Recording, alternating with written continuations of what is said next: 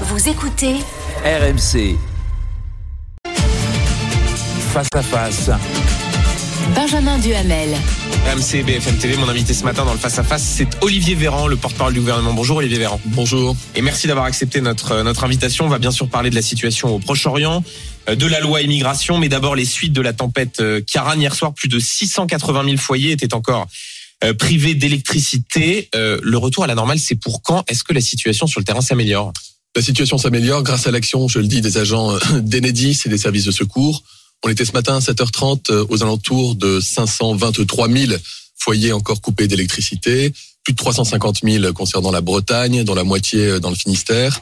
On a aussi quelques milliers de foyers qui sont encore coupés du courant dans les Hauts-de-France, avec des situations qui sont assez variables, des endroits où la réparation va pouvoir se faire dans les prochaines heures, et des endroits notamment dans le Finistère, où d'ailleurs, d'après les propos même de la patronne d'Enedis, les lignes électriques ont été carrément hachées menues du fait de la tempête. Donc ça veut dire que les, les agents sur le terrain doivent euh, se frayer un passage, enlever les arbres pour pouvoir accéder. C'est qu'on peut espérer un retour à la normale d'ici quoi D'ici la fin du week-end? Bah, On voit que ça s'améliore. On a eu ouais. 150 000 Français qui ont retrouvé le courant cette nuit, donc ça va, ça va s'amplifier dans les heures qui viennent.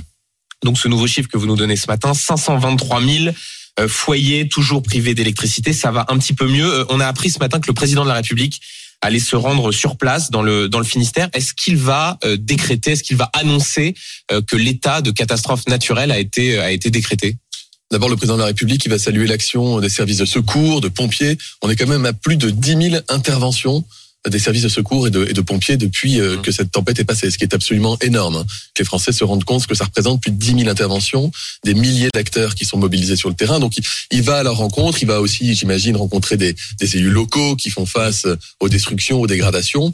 Du point de vue des assurances, la situation elle est assez claire s'agissant des, des maisons, des logements, puisque toutes les, tous les logements sont garantis contre le risque tempête dans les contrats de base, et donc ça permet de bien rembourser euh, les Français qui ont des dégâts. Notamment, on paye, les assurances payent le prix des reconstructions. Mais donc, il y a quelques situations au cas par cas où l'état de catastrophe naturelle avoir, est nécessaire. Est-ce qu'il sera il peut y avoir, il peut y avoir, il peut y avoir des situations notamment pour les pour les véhicules quand elles ne sont pas garanties de tout risque, mais qu'elles sont uniquement garanties euh, risque tiers, où là les assurances peuvent ne pas prendre en charge. Donc ce sont les discussions qui euh, seront arbitrées par le président et la première Mais ministre. ça fait partie des possibilités. Ça fait partie, ça fait des choses qui sont discutées et euh, on verra ce que le président euh, annoncera en la matière cet après-midi.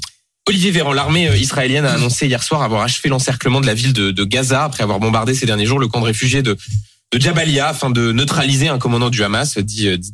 Plusieurs dizaines de civils palestiniens sont morts. Par ailleurs, quatre écoles de l'ONU ont également été touchées par des bombardements imputés euh, à Israël par le Hamas. Euh, La semaine dernière, Emmanuel Macron avait dit soutenir, soutenir une lutte, je cite, sans merci, mais non sans règles. Euh, Est-ce que ces règles ont été, sont respectées en ce moment par Israël?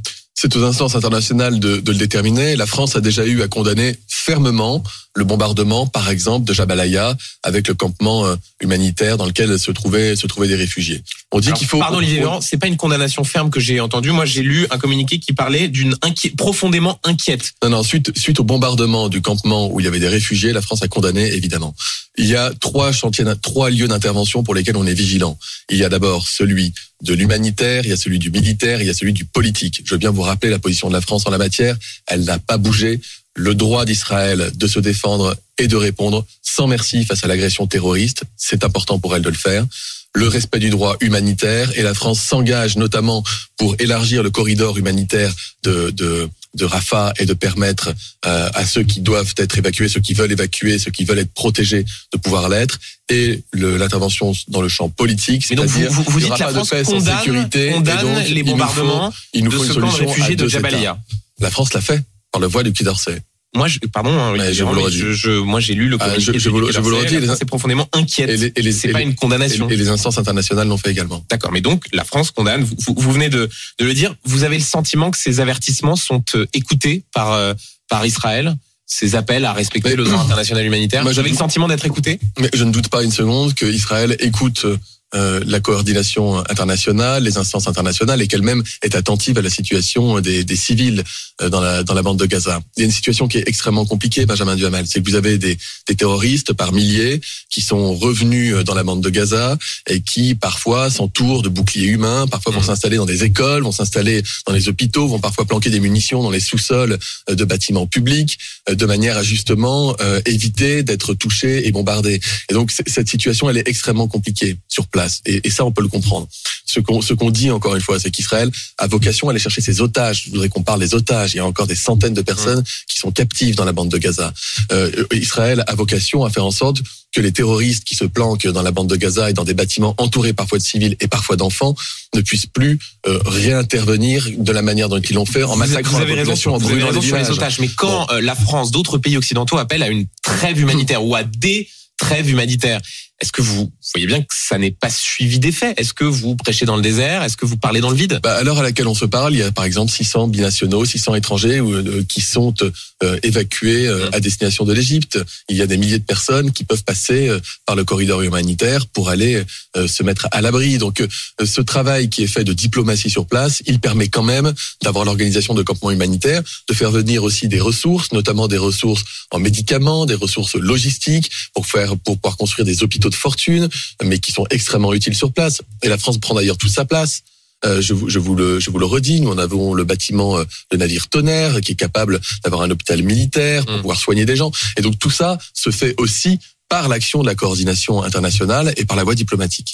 Euh, vous, vous évoquiez ces 600 étrangers qui sont en train de sortir de Gaza par le terminal de, de Rafah. C'est une information que l'on vous révélait sur BFM TV il y a quelques instants, dont des Français et des ayants droit, en tout une cinquantaine de personnes. Est-ce que vous avez des informations sur ces évacuations en, euh, en cours? Est-ce que euh, à l'issue de ces évacuations, il n'y aura plus de Français dans la bande de, dans la bande de Gaza? En tout cas, nous faisons tout en sorte pour que tous les Français présents là-bas et qui souhaitent être évacués puissent l'être. Et, et là, encore une fois, l'action internationale avec nos alliés, cette coordination de renseignements, logistique, diplomatique, nous permet d'extraire de la bande de Gaza des étrangers, et notamment des Européens et des Américains, qui souhaitent euh, quitter la bande de Gaza. Et c'est notamment le cas d'une cinquantaine de Français. Et ce sera effectivement une bonne nouvelle lorsque ce sera confirmé. Euh, Olivier Véran, parmi les, les conséquences de, de ce conflit au Proche-Orient, il y a les manifestations euh, en faveur de la cause palestinienne qui sont organisées à Paris. Il y en avait une à Paris et ailleurs. D'ailleurs, il y en avait une hier. Euh, il y en a une autre demain à l'appel de plusieurs organisations, euh, la France Insoumise, la CGT notamment. Elle n'a pas été interdite. Et voici ces mots d'ordre. Cessez le feu immédiat, arrêt des bombardements et des déplacements forcés de la population, levée immédiate du blocus et protection du peuple palestinien à Gaza et en Cisjordanie. Euh, ces mots d'ordre, ils vous posent problème ou vous pourriez les reprendre, voire aller manifester avec euh, avec eux demain euh, Il manque pas des Paris. choses? Il y a rien qui vous choque? Allez-y, je, je vous laisse. euh, Bah, je sais pas, il y a des centaines d'otages et des enfants, euh, des femmes, euh, des vieillards qui sont actuellement des otages israéliens dans les mains des terroristes euh, à Gaza. Ils en parlent dans leur mot d'ordre?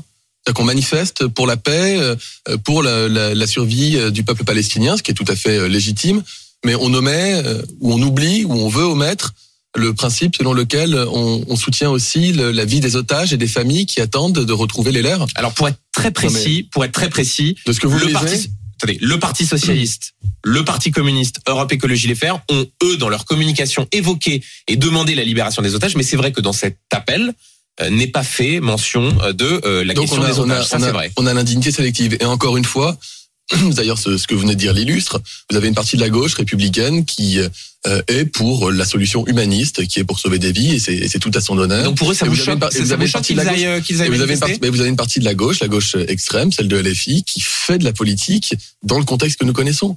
Je, je vais vous dire aussi autre chose, Benjamin Duhamel. On est euh, dans notre pays en train de déplorer quotidiennement des dizaines d'actes antisémites qui s'additionnent les uns aux autres. On sera sans doute bientôt euh, à 1000 actes antisémites. On était à plus de 800 euh, en, en début de semaine. Ça veut dire qu'il y a des gens dans notre pays qui n'osent plus sortir faire leurs leurs courses. Mmh. Et des gens, parce qu'ils sont juifs, qui n'osent plus prendre un Uber.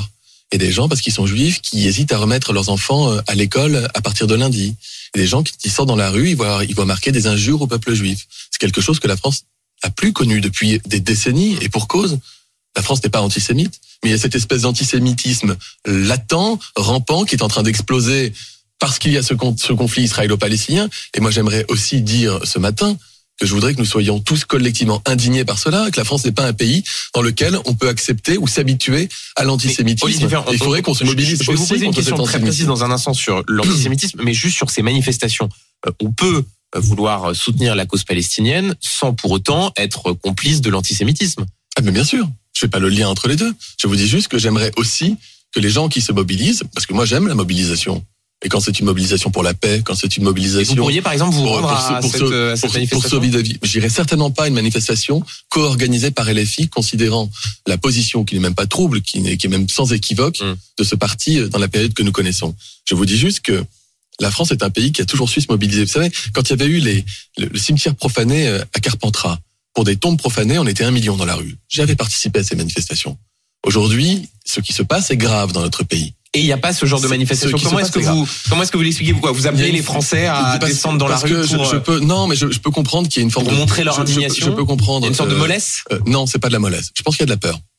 Je pense qu'il y a de la peur, la peur de voir des tensions euh, s'aviver entre communautés. Je peux, je pense que les Français, ils ont subi crise après crise, le Covid, l'inflation, l'Ukraine. Ce qui donc ça les empêche de descendre dans la rue pour, je, pense, dire leur indignation face à la recrudescence je de l'antisémitisme. Je dis pas que ça les empêche. Je dis que nous avons connu des périodes similaires au cours desquelles on arrivait à se mobiliser collectivement pour rappeler les valeurs fondamentales qui étaient les nôtres. Ce que je dis aussi, c'est qu'évidemment l'État, le gouvernement est totalement mobilisé sur la question. On est sans, vous appelez les Français, vous appelez les Français à, on est, on est, à se mobiliser. On est, on est sans merci contre les actes antisémites. On assure la sécurité des lieux qui sont fréquentés, notamment par les personnes juives ou par hum. toutes les personnes qui sont qui se sentent menacées dans la période.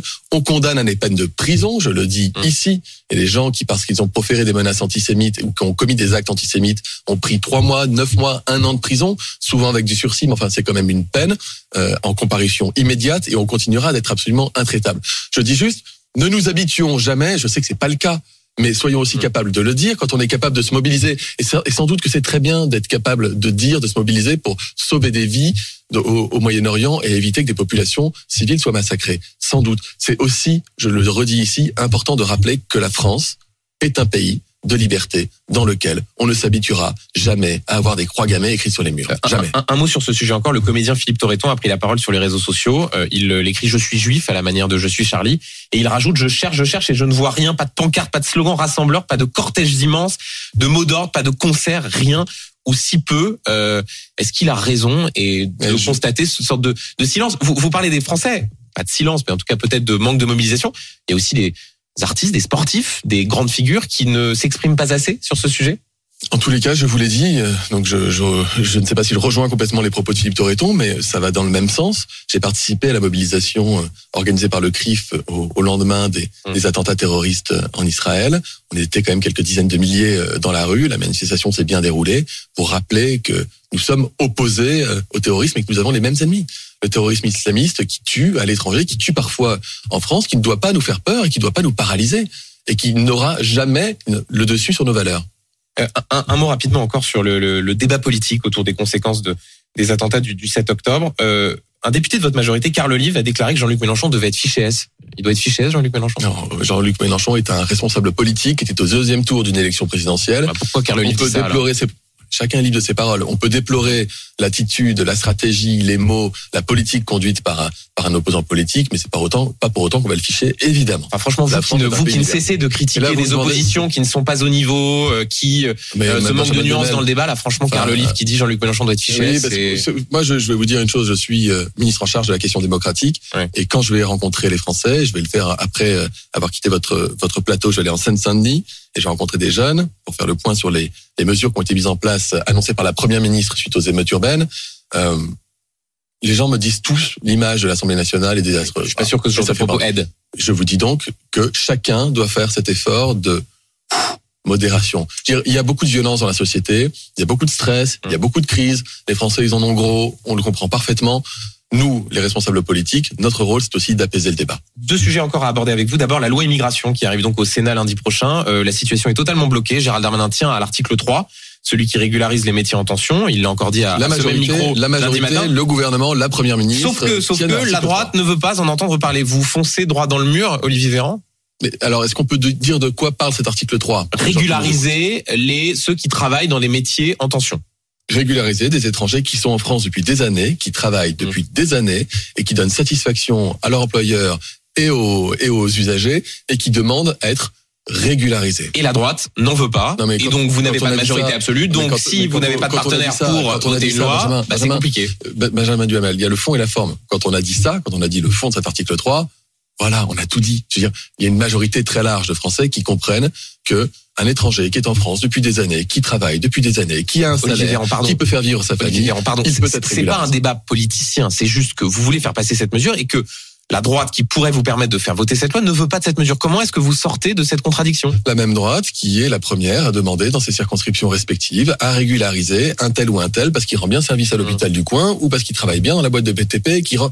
donc Mais est-ce que, vous le débat croyez- est-ce- est-ce que vous parlementaire, croyez à un compromis? le débat parlementaire, il va permettre aussi de faire tomber un certain nombre de masques et de montrer que au-delà des postures, il y a la possibilité d'un accord. Je suis assez confiant sur la question. Est-ce que, par exemple, euh, les modalités de ces régularisations réponds, pourraient être renvoyées à une circulaire? Est-ce que Non, ça fait partie des éléments qui permettraient si- d'arriver à un accord? Les modalités de régularisation telles qu'elles sont proposées, elles relèvent de la loi. Et ce qui relève de la loi doit passer par la loi. Lorsqu'une loi, elle est positive pour le pays, lorsqu'une loi, elle permet d'améliorer les conditions d'intégration des étrangers, lorsqu'une loi, Donc vous dites, elle est, elle est Le gouvernement, elle est adoubée par ne, une majorité ne de bougeront Français. pas sur cet article Lorsqu'une 3. loi est adoubée par une majorité de Français, le débat parlementaire doit permettre de montrer que ceux qui s'y opposent sont parfois, c'est leur droit, mais dans des postures. Et je pense que la situation, elle justifie qu'on sorte un peu des postures pour aller vers l'intérêt général. Donc je suis confiant. Olivier Véran, dans ce texte sur l'immigration, il est aussi question de l'aide médicale d'État hein, qui permet, rappelons-le, une prise en charge des soins des étrangers, euh, même quand ils sont clandestins. Euh, Gérald Darmanin soutient la volonté de la droite de la transformer en aide médicale d'urgence.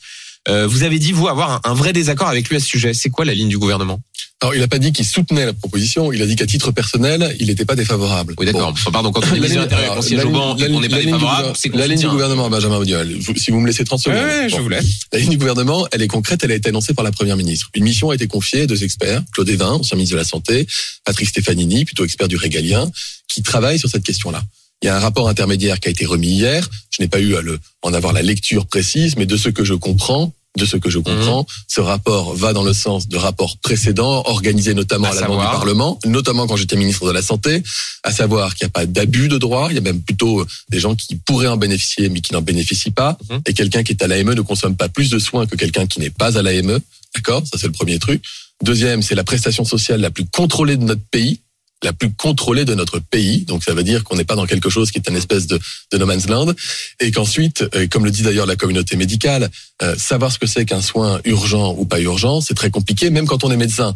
Voyez, si moi j'avais 38,5 de fièvre euh, depuis quatre jours avec une toux un peu grasse, j'aurais plutôt tendance à vous dire comme tout bib que c'est pas urgent. Enfin, si j'étais en contact avec quelqu'un qui avait la tuberculose, ça peut l'être. Donc, Olivier si je vous comprends bien, ce pré-rapport que- et, et- et votre conviction consiste à dire euh, l'aide médicale d'État en l'état, il faut pas la transformer en aide Non, médicale ça, veut- d'urgence. ça veut dire, ça veut dire qu'il y a des choses toujours qui peuvent être ajustées. D'ailleurs, on l'a fait quand j'étais ministre de la Santé il y, a, Oui. il y a deux ans et demi. et On peut continuer à le faire. Il y a peut-être des soins qui peuvent être mis sous entente préalable de l'assurance maladie. Ça existe déjà dans le cadre de l'AME. Il y a peut-être d'autres soins qui peuvent Mais être pas mis. une aide médicale Il y a d'urgence. peut-être un certain nombre de prestations annexes qui n'ont rien à voir avec les soins de santé, mais dont bénéficient des gens qui sont à l'AME, dont il faut peut-être revoir la portée, la durée, etc. Mais le concept, je suis tout bib, je peux pas vous dire autre chose, Benjamin Duhamel. Quand quelqu'un est malade, on le soigne. Voilà. Et, et il vaut mieux soigner les gens. Et, et il vaut mieux, bah, de toute façon, il vaut mieux soigner quelqu'un qui est malade avant que ça dégénère. Ça coûte toujours plus cher après, et on va pas laisser mourir les gens. Donc, on contrôle, on régule, on organise, mais c'est un dispositif qui est nécessaire pour notre pays et pour payer les hôpitaux. C'est clair. Olivier Véran, lundi prochain s'ouvrira le procès d'Éric Dupond-Moretti devant la Cour de justice de la République. Et on a appris hier qu'il n'y aurait pas d'intérim, que le garde des Sceaux pourrait euh, continuer à exercer sa fonction de ministre. Euh, on peut vraiment être ministre de la Justice en procès pendant pendant dix jours sans que ça n'affecte en rien le travail ministériel? Alors, de ce que je comprends, le procès va pas durer six jours, dix jours, mais plutôt six jours. Non, six mais c'est de- c'est de- Ouais, 6 ça va plutôt durer, 17 ça va plutôt durer six jours. Donc le ministre de, le garde des Sceaux, je peux vous dire qu'il travaille beaucoup avec des horaires amplifiés. Mon premier appel d'Éric Dupond-Moretti ce Mm. matin était très très tôt, euh, avant que je me réveille moi-même, parce que dès qu'il y a des dossiers, on, on en discute. est-ce qu'on peut vraiment, est-ce que vous pouvez dire ça oui, n'impacte pas le travail Duhamel, ministériel? Duhamel. Oui. Un, qu'est-ce qui est prévu euh, dans, les- dans les règles? Si le ministre était absolument dans l'impossibilité de répondre à une demande d'urgence, ce qui pourrait être le cas s'il prenait l'avion pour aller dans les Outre-mer, par exemple, la première ministre est totalement fondée à le relayer le temps d'eux. Ensuite, le ministre, il travaille tout le reste de la journée, ça dure six jours. Il pourra même se rendre au Conseil des ministres, euh, pas la première semaine, la deuxième, et il m'a dit lui-même qu'il y serait. Ah, C'est formidable. On Véran. Quand on, suspendre. quand on vous écoute, on a l'impression que ça ne change absolument rien et qu'au fond, non, euh, en termes dire- d'organisation, c'est quasiment comme s'il Benjamin ne comparaissait pas devant la qu'on- Est-ce qu'on CGR. va demander à un ministre de ne plus être ministre parce que pendant six jours,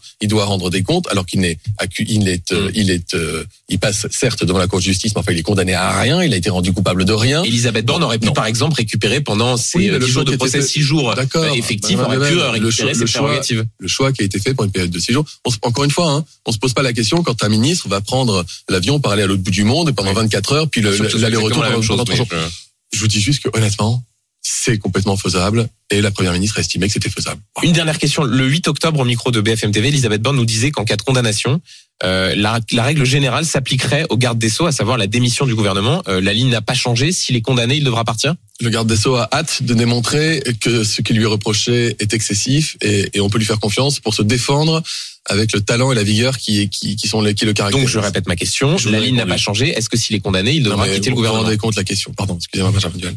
Quand quelqu'un Quand j'ai posé la question à la mais- première ministre, elle m'a répondu. Ok, Donc, ben moi je euh, vous dis que quand quelqu'un est- va passer devant des magistrats pour répondre à des questions qui lui sont posées, on va pas commencer à tirer des plans sur la comète pour savoir s'il est condamné c'est ou pas. une moi, je vous règle générale Bah, non, qui a été bah, fixée. La règle générale, moi je vous Donc, elle ne avec, vaut je vous pas cette avec- règle. mais c'est pas à moi d'en parler de cette règle. Je vous dis juste que on va pas commencer à considérer que quelqu'un est condamné parce qu'il est interrogé par la justice. Hum. Vous savez combien de fois on m'a posé cette question? Depuis que Votre patronne Elisabeth Borne répond. Attendez, euh, voilà, on m'a posé cette question sur, sur des gens qui ont été ministres, qui ont été obligés de démissionner dans la possibilité où ils seraient condamnés. Hum. Ils ont été innocentés trois mois après. Ballot. Ils sont jamais revenus au gouvernement parce qu'ils avaient dû démissionner. Donc on arrête, on rend des comptes devant la justice dans ce pays beaucoup plus qu'ailleurs à l'étranger, beaucoup plus, et c'est normal. Et ça fait partie du système français. Tant mieux parce que les Français veulent de la transparence et de la probité de la part de leurs élus. Mais s'il vous plaît, les élus ont les mêmes droits que les autres. Tant qu'ils sont pas condamnés, ils sont innocents, et donc on n'imagine pas qu'ils sont condamnés. Merci beaucoup Olivier Véran, porte-parole du gouvernement, d'avoir été notre invité. Il est 8h53 sur RMC et BFM TV.